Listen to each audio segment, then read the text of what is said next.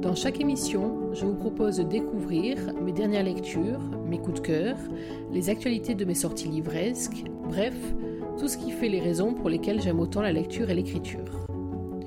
Aujourd'hui, pour ce deuxième rendez-vous, je vous propose une émission spéciale avec un zoom sur un livre coup de cœur que j'ai déjà évoqué avec vous lors de ma première émission, mais sur lequel j'aimerais revenir plus en détail. Aujourd'hui donc, je vous parle de Miss Egality, le roman de Robin Max Chavalan, qui est sorti il y a quelques jours. Il est disponible sur toutes les plateformes d'achat, il est inclus dans l'abonnement Kindle, et je ne saurais trop vous engager à vous le fournir assez rapidement. Miss Egality, qu'est-ce que c'est? C'est un roman, une romance, euh, une romance sensuelle, chargée d'émotions, qui met aux prises une Miss, alors on va l'appeler une demoiselle de France pour des raisons évidentes de non-concurrence et parce que l'image qui donne des coulisses n'est pas toujours la plus réjouissante, une Miss avec un homme qui est réputé pour son machisme et pour un caractère assez ingérable. Sauf que ce n'est pas n'importe quelle Miss à laquelle nous allons nous intéresser, mais c'est celle que les médias surnomment Féminimis, c'est-à-dire une Miss Demoiselle de France, qui est également réputée pour son féminisme. Vous imaginez une Miss féministe, au cerveau aussi beau que son physique, un macho prétentieux, et autour d'eux, euh, des ex, des personnages secondaires euh, très très attachants dont je vous parlerai tout à l'heure, la presse poubelle, les réseaux sociaux, les a priori, bref, tout ce qui peut leur pourrir la vie, mais également la passion, et une passion dévorante, au sens premier du terme, la passion qui rend heureux et celle qui fait souffrir tout aussi fort. Ce livre pourrait être un nouveau Les opposés s'attirent et tout fini euh, dans euh, un conte de fées avec des petits oiseaux, des cœurs et des chocolats, mais en l'occurrence c'est bien plus que ça, et c'est pour cette raison entre autres que j'ai été aussi attachée à ce livre d'une auteure dont je découvrais la plume. Hein. Robin Max a déjà publié Paris by Night et la série des Fire Crush, que je n'ai pas encore lu, mais je pense que ça n'est que partie remise. Pour se mettre dans le vif du sujet, je vous propose de découvrir le prologue de ce roman que je vais vous lire tout de suite. Je suis dans les cinq dernières, ça y est, c'est fait. Il ne reste que trois quarts d'heure avant la consécration de l'une d'entre nous. La pression monte de plus en plus. Il y a encore des moments où je me demande pourquoi je me suis lancé ce défi. Mais maintenant que j'y suis, je dois reconnaître finalement que je ne regrette rien. Au moins, je me suis prouvé à moi-même que j'étais capable de le faire. Capable d'assumer cette partie de moi qui réalise un rêve de petite fille, un rêve de princesse. Quelle femme n'a jamais rêvé de ça? Il m'arrive de penser parfois que cela fait partie intégrante de nos chromosomes. J'observe les concurrentes à la dérobée tandis qu'elles passent chacune à leur tour pour répondre à la question d'un téléspectateur. Dernière étape avant l'élection finale. Et non pas des moindres, puisque nous sommes censés prouver que nous avons aussi un cerveau. Ce qui m'agace profondément, parce que selon certaines logiques primaires, être jolie et intelligente est impossible. Et c'est nous, les femmes qui défilons sur une scène dans le cadre d'un concours de beauté, qui sommes rétrogrades. Ben tiens, Ma condisciple revient à sa place sous les applaudissements. C'est mon tour. J'attends docilement que l'on m'appelle. J'avance en me concentrant à la fois sur mes mains et sur mes pieds qui tremblent. C'est le moment de ne pas se vautrer, au sens propre comme au sens figuré. Pendant que je m'approche, une voix off rappelle mon nom, mon prénom, mon âge et ma région. J'attrape le micro que l'on me tend et affiche mon plus beau sourire en essayant de ne pas paraître crispé. Le président du jury plonge la main dans la boule transparente posée devant lui. Il remue théâtralement les papiers placés à l'intérieur, il en saisit un et annonce. Il s'agit d'une question posée par Jean-Marc en Normandie. Pensez-vous que le concours Demoiselle de France soit anti-féministe? Des rires nerveux parcourent la, la salle, le jury, mes concurrentes et les présentateurs. Putain, la question celle qui me hérisse, moi l'étudiante en cinquième année en double cursus de sociologie et d'histoire, qui écrit à l'heure actuelle un mémoire sur le féminisme d'hier à aujourd'hui à travers notamment des grands noms féminins de la littérature, de la politique et des sciences. J'attends que le silence revienne, me laissant ainsi un peu plus de temps pour réfléchir à ma réponse. J'ai toujours été cache et brut de décoffrage, ce soir ne fera pas exception à la règle. J'en ai un peu marre aussi de cette stigmatisation parce que contrairement à ce que l'on pourrait penser, je fais partie de ces femmes qui ne se retrouvent pas complètement dans le féminisme que certaines prônent aujourd'hui. Alors, comme de toute façon je n'ai rien à perdre, je choisis de répondre à ma manière sans prendre de gants.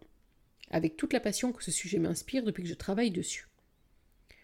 Est-ce que le concours Demoiselles de France est anti-féministe? Je répète ingénu, le temps de rassembler une dernière fois mes pensées.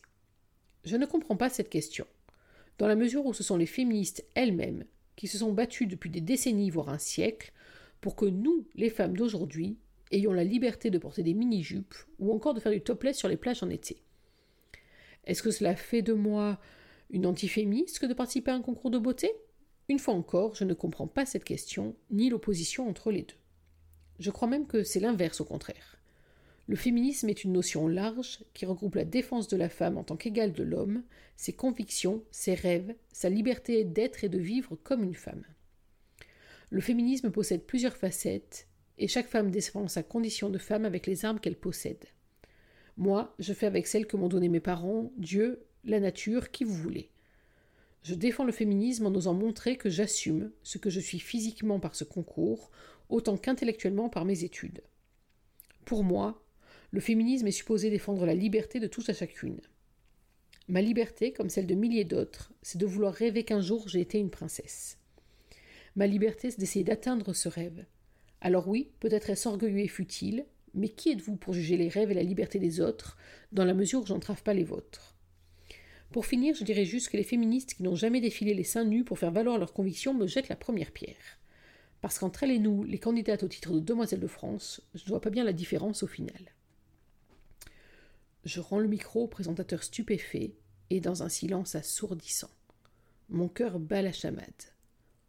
Bon, je me suis peut-être un peu emballé. Mais trop tard, le sort en est jeté. Je retourne à ma place, toujours dans le silence. Je jure que j'entends mes talons hauts claquer sur la scène. Et puis soudain, c'est une explosion. Un tonnerre d'applaudissements déferle sur moi. Les spectateurs se lèvent et scandent le nom de ma région. Je déglutis et rougis aussi. Mes concurrentes me font un clin d'œil, comme si tout le mois écoulé, où chacune rêvait la chute de l'autre au milieu de la scène, n'avait pas existé. De nouveau à ma place, je souris un peu bêtement, gêné par cette attention subite dont je fais l'objet. Je n'ai fait que répondre à une question simple, bon sang. J'ai juste riposté avec mon cœur et mon ressenti de femme. Si cela me perturbe au fond, parce que cela paraît inconcevable pour les autres, qu'une jolie fille comme moi puisse avoir des opinions très arrêtées sur le sujet, il n'en demeure pas moins que cela me fera une bonne expérience à rapporter dans mon mémoire. Dès que tout sera terminé, bien sûr. Sauf que. Une demi-heure plus tard, les résultats tombent. J'ai été élue à une majorité écrasante. Je suis la nouvelle demoiselle de France. Alors que je peine à réaliser ce qui m'arrive, la précédente gagnante me pose la couronne sur la tête. On me passe l'écharpe tant espérée. On me tente une gerbe de fleurs, des cotillons et des confettis pleuvent du plafond. En un clin d'œil, je suis passée de l'étudiante lambda à la reine de beauté que tous les magazines vont s'arracher. Hébété, je m'avance sur le devant de la scène guidée par une main secourable. C'est dans un état second que je souris en saluant la foule devant moi. Je l'ai fait. Je l'ai fait. J'ai réussi. Voilà, c'est comme ça que mon histoire a commencé, et mes ennuis aussi. Je m'appelle Isobel Leroux, et je suis demoiselle de France. Voilà, à travers ce prologue, je crois qu'on a déjà bien posé le décor, en tout cas le décor de l'héroïne d'Isobel Leroux, donc une jeune femme de 24 ans, à la tête particulièrement bien faite, au sens de la répartie tout aussi euh, pertinent, et avec une langue très bien pendue, trop sans doute pour les gens du comité Demoiselles de France qui vont euh, s'arracher les cheveux à plusieurs reprises dans des scènes que j'ai trouvées euh, absolument savoureuses, ou en tout cas si elle n'était pas aussi dramatique. Donc vous l'aurez compris, dans ce roman, on va casser les codes. Effectivement, si on devait faire un sondage sur qu'est-ce qui pour vous est le plus opposé au féminisme, très certainement les concours de Miss arriveraient en bonne place. Parce qu'une Miss, dans l'esprit des gens, c'est quoi? C'est une jolie fille, une très jolie fille même, ça, on est d'accord. La plupart des gens savent maintenant qu'il y a un test de culture générale pour sélection de Miss, mais je ne sais pas si vous avez remarqué, quand on en parle aux infos, etc., souvent il y a une espèce de petit sourire euh, à se demander si euh, la Miss a une culture générale supérieure ou non à un élève moyen de CM1. Mais en plus, là, cette Miss a non seulement un QI largement supérieur à un élève de CM1, en tout cas une culture générale qui n'a rien à voir, mais elle est même particulièrement intelligente, ce qui va poser problème par rapport aux cases dans lesquelles on classe les gens, et Isobel le dit elle-même dans ce prologue, être jolie et intelligente, ça coince aux entournures. Mais dans ce roman, ce que j'ai aimé aussi par rapport au code cassé, ou en tout cas aux éléments mis en avant, c'est que Bien sûr, euh, la maquilleuse, Clémence, a un rôle très important, à la fois parce qu'elle a pour but de toujours faire paraître Isobel comme si elle était euh, en pleine forme, de bonne humeur et que tout allait parfaitement bien dans son conte de fées, mais c'est également une confidente. Mais surtout, ce que j'ai trouvé très intéressant dans ce roman, c'est toute la dimension de l'engagement. Et là, d'un coup, ça fait écho c'est vrai que d'un coup, je me suis rappelé que Miss s'était beaucoup engagé pour les orphelins du Rwanda, c'est un écho particulier à son histoire personnelle, que tel autre euh, soutenait des causes contre le cancer, là aussi parce que dans sa famille c'était euh, un élément important, que tel autre euh, luttait pour la défense de l'environnement, que l'une des dernières en date a mené campagne contre le harcèlement en particulier contre le harcèlement scolaire et ce qu'on appelle communément la grossophobie, même le terme est moche. Et donc, euh, dans ce roman, on va beaucoup mettre l'accent sur l'engagement. Alors l'engagement évident, cette histoire de féminisme euh, et les différentes définitions qu'on en donne. Est-ce qu'on peut être Miss et féministe? Euh, D'ailleurs, très vite, on surnomme Isabelle dans la presse la fémini-miss. Pas facile, mais au moins ça case plein de i, c'est pratique. et donc ça, bien sûr, c'est un débat récurrent, la place de chacun, de l'homme, de la femme, etc l'égalité ou non. Mais dans les engagements, vous verrez en lisant ce roman, parce que vraiment je vous incite et je vous invite à le lire, que euh, l'auteur a aussi euh, placé euh, l'engagement à un autre niveau, sur un autre terrain, et ça a donné lieu non seulement à un élément d'intrigue assez important, vous le verrez, mais aussi à des moments très forts, et c'est là qu'on se rend compte qu'en fait une des forces de ce roman, vraiment, c'est au-delà de la romance, au-delà du message féministe du premier niveau, on va dire ça comme ça, il y a beaucoup de pistes de réflexion et beaucoup de messages très forts qui sont euh, distillés tout au long de ces pages. Donc voilà pour Isobel. Mais pour qu'on ait une romance, on est bien d'accord qu'il faut aussi qu'il y ait un héros. Et je vous ai dit quand je vous ai présenté ce roman qu'elle avait face à elle un macho prétentieux. Le macho prétentieux en question, c'est Kaelen Malkian. Alors Isobel régulièrement écorche nom pour le transformer en mal chiant qui finalement lui va comme un gant selon les jours. Donc KLN, euh, on va dire KLN, ça sera plus simple, euh, c'est un héros dans tout ce qu'on peut avoir de héros double face. On va passer en permanence de l'envie de se jeter dans ses bras à l'envie de le jeter lui tout court à la mer, euh, de l'envie de le réconforter à l'envie de le traiter de tous les noms. Et alors ce qui est très fort dans le roman, c'est que d'ailleurs une grande partie des personnages est dans le même état d'esprit par rapport à lui. Kaelen, euh, il est moitié français, moitié écossais. Oui, décidément, l'Écosse me poursuit, mais je me laisse rattraper sans aucun problème. Euh, c'est un homme d'affaires qui, avec son meilleur ami Kiss, a commencé par reprendre en main la distillerie de whisky des parents de Kiss, avant de euh, monter des clubs, et des clubs d'un principe, à la fois moderne, mais en fait très très ancien, des gentlemen's clubs, c'est-à-dire ces clubs britanniques à l'origine réservés aux hommes. Alors là, je vous entends dans un coin de votre tête, bouh, l'afro-macho réservé aux hommes, etc., etc. Oui, ça pourrait être ça, mais non, en fait, parce que pour Kellen, il n'y a pas de raison qu'on ait des soirées girls only uniquement réservées aux femmes si on n'offre pas aux hommes la même possibilité d'avoir des journées ou des soirées uniquement réservées aux hommes. Donc on n'est pas du tout sur le club de striptease miteux, un peu graisseux, etc., etc. On est sur un club de gentlemen alors on est bien d'accord que nommer le nouveau, club euh, qui va ouvrir à Paris très prochainement la Garçonnière, c'est un peu quand même tendre le bâton pour se faire battre, mais ça va aussi avec le tempérament de Kellen qui est extrêmement provocateur, qui euh, a un rapport aux autres qui est compliqué, qui est difficile, il est dans l'extrême méfiance, il est toujours prêt à se demander ce que l'autre lui réserve comme grâce, et euh, forcément, bah, à force d'attendre, ça vous tombe sur le coin du nez. Euh, et en même temps, euh, c'est quelqu'un qui, au fur et à mesure qu'on va apprendre à percer sous la carapace, peut avoir des aspects extrêmement touchants, même s'il est souvent dans l'excès. Et là, d'un côté, on a le comité Demoiselles de France qui cherche à utiliser euh, cette image d'une féminimis qui sort donc un peu des préjugés d'origine. D'un autre côté, on a cet homme qui cherche à sortir de l'image du macho de base. Et là, bim, va germer l'idée de génie en tout cas qui paraît de génie sur le papier, qui va être l'idée de réunir Isobel et Kaylen pour l'inauguration de la garçonnière. Ça lui donne à lui la caution morale d'une féministe, entre guillemets. Ça permet à elle et au comité des demoiselles de France de ne pas apparaître comme étant les ennemis des hommes. Sur le papier, tout va bien. Oui, mais c'est compté sans le caractère très très fort des deux personnages et de toutes les rencontres qui forment des arcs électriques assez impressionnants. Parce qu'en effet, dès qu'ils se croisent l'un l'autre, on va osciller entre des joutes verbales absolument savoureuses, parce que les deux ont un esprit vif, tranchant et un très mauvais caractère, et des rapprochements sensuels, parce que euh, l'arc électrique est aussi un arc de coup de foudre, et que là, euh, l'auteur va s'en donner à cœur joie sur des rapprochements sensuels, torrides, qui vont faire euh, monter votre palpitant à 200 avec beaucoup de talent. Donc, on est à nouveau sur cette histoire avec euh, l'opposition entre l'homme, la femme, etc. Autre élément qui rend ce roman, à mon sens, très intéressant, c'est toute la partie de l'image. Alors, on n'est pas dupe. Une demoiselle de France, comme toutes les autres Miss, elle a besoin de paraître dans les médias, etc. Elle est d'ailleurs une image sur papier glacé à l'origine, en tout cas même si c'est un peu moche de le prétendre. Et Kaylen comme Isobel savent très bien se servir des médias.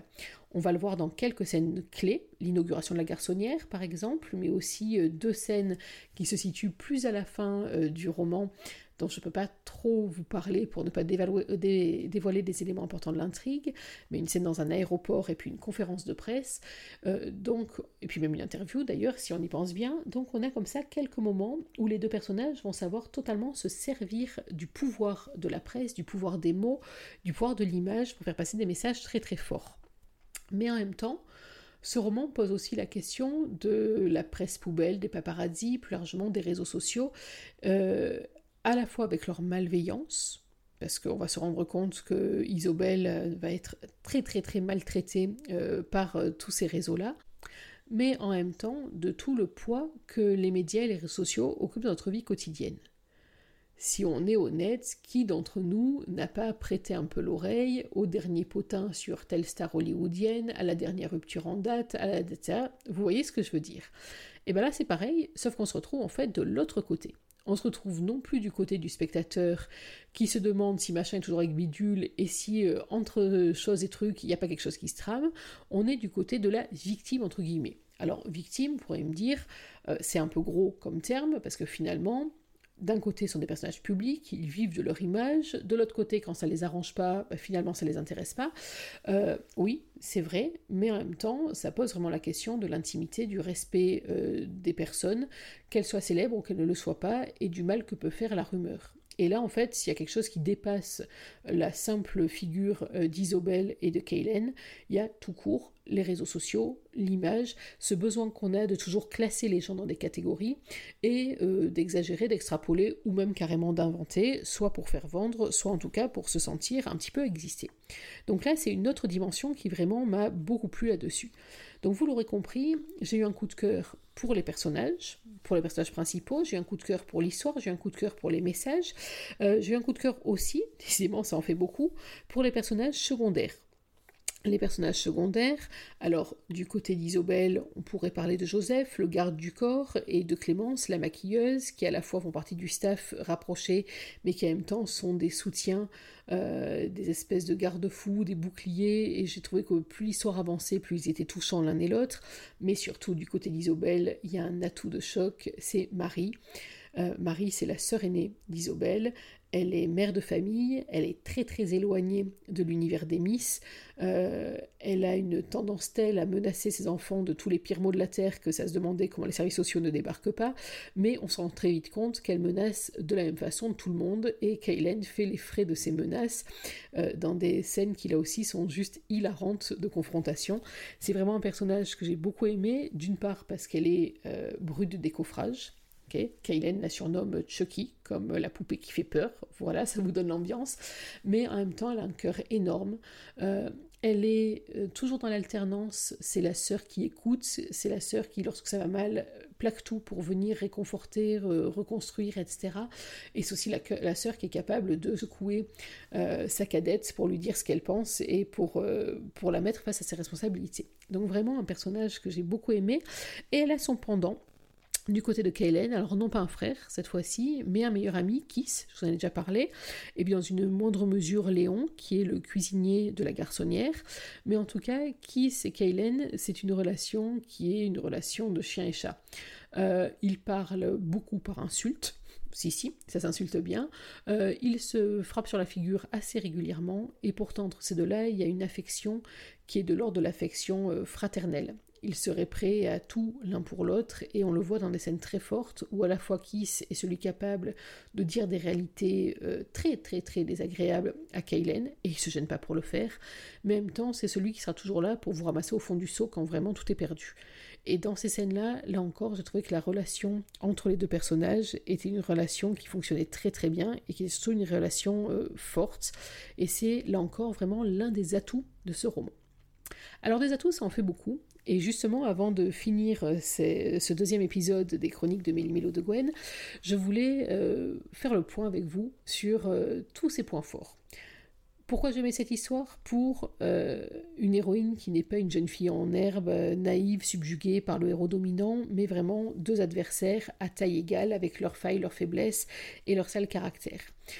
J'ai beaucoup aimé l'émotion qui ressort de ce roman, euh, les émotions d'une sensualité exacerbée, les émotions euh, d'une violence physique, pas forcément physique, mais surtout une violence morale. Euh, on monte très très haut, on descend très très bas, on s'écorche le cœur au passage. C'est vraiment un roman qui ne laisse pas beaucoup de temps mort, y compris dans les instants d'introspection. Enfin, c'est une vraie réussite en termes de grand 8 émotionnel, là encore l'auteur a tapé très fort et je ne sais, je ne saurais trop l'en féliciter. On a des rebondissements qui sont assez nombreux, qui sont globalement plausibles dans le cadre de l'histoire et vraiment qui apportent un vrai plus. On a euh, des héros qui ne sont pas d'un seul tenant, c'est pas elle la gentille, le vilain, mais vraiment on oscille entre les deux euh, sur les maladresses et les incompréhensions entre l'un et l'autre. Bien entendu, euh, j'ai aimé le message, j'ai aimé le petit clin d'œil sur la romance érotique et sur les a priori. J'ai vraiment aimé en fait voilà ce message sur les a priori des uns et des autres, sur qu'est-ce qu'on met derrière les mots? Est-ce que le féminisme, c'est euh, vraiment le refus de l'homme ou est-ce qu'au contraire, c'est l'égalité? Euh, Il y a des scènes très fortes à ce sujet sur ce qu'est un féminisme moderne, euh, qui est plus un égalitarisme. Donc c'est un roman, fait, qui cumule beaucoup, beaucoup de points positifs. Et j'aimerais bien conclure sur quelques mots d'Isobel, à nouveau, qui dit la chose suivante. Je ne suis ni pour les hommes ni pour les femmes. Je suis pour l'égalité entre toutes et tous. Je suis contre l'injustice, quelle qu'elle soit et d'où qu'elle vienne. Je suis pour la tolérance et le dépassement de soi. Voilà, je crois que c'est euh, exactement ce qu'il faut pour conclure euh, ce zoom sur Miss Egality de Robin McChavalan. Pour la tolérance et le dépassement de soi, c'est exactement ce que j'ai trouvé dans cette lecture que je vous invite vraiment à découvrir à votre tour très prochainement. C'est la fin de ce deuxième épisode des Chroniques de Mélo de Gwen. J'espère que vous avez pris autant de plaisir à l'écouter que j'ai eu euh, à vous en parler. On se retrouve très bientôt pour une prochaine émission. On parlera cette fois-ci science-fiction, a priori, avec Tsan, le dernier roman d'Alex Parker, que j'avais déjà eu la chance de découvrir euh, il y a euh, quelques mois dans ses précédents opus. Et puis on parlera aussi dans une prochaine émission certainement de romans historiques, pas forcément de romance, mais de romans historiques, avec d'une part Les larmes de Satan de Gilles Milovaceri, que je suis en train de dévorer, et puis euh, d'autre part le dernier roman de Théo Lemâtre que j'ai fini euh, cette nuit, ce matin, enfin que j'ai fini il n'y a pas très longtemps, Le Prince Sarmat, qui sort dans quelques jours. Et euh, dont je parlerai là aussi très prochainement. En attendant de se retrouver, je vous rappelle que vous pouvez vous abonner euh, à mon podcast sur euh, toutes les plateformes qui sont en train euh, de me faire une petite place et je les en remercie. Vous pouvez également retrouver la chronique sous sa forme écrite et détaillée d'une autre manière sur mon site Mélimélo de Gwen. Vous y êtes peut-être déjà abonné, sinon pas de panique, le lien va se retrouver en résumé de cet épisode.